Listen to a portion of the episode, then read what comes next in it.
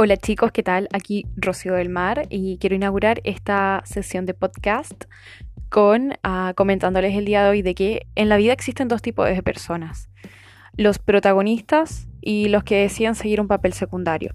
Los protagonistas son aquellos que han entendido que tienen que son co-creadores de su realidad y que son co-creadores de su realidad a través de su mente, a través de los pensamientos que tienen y que esos pensamientos a la vez generan determinadas uh, emociones o sentimientos que se desencadenan en determinadas acciones que nos llevan a conseguir uno u otro resultado.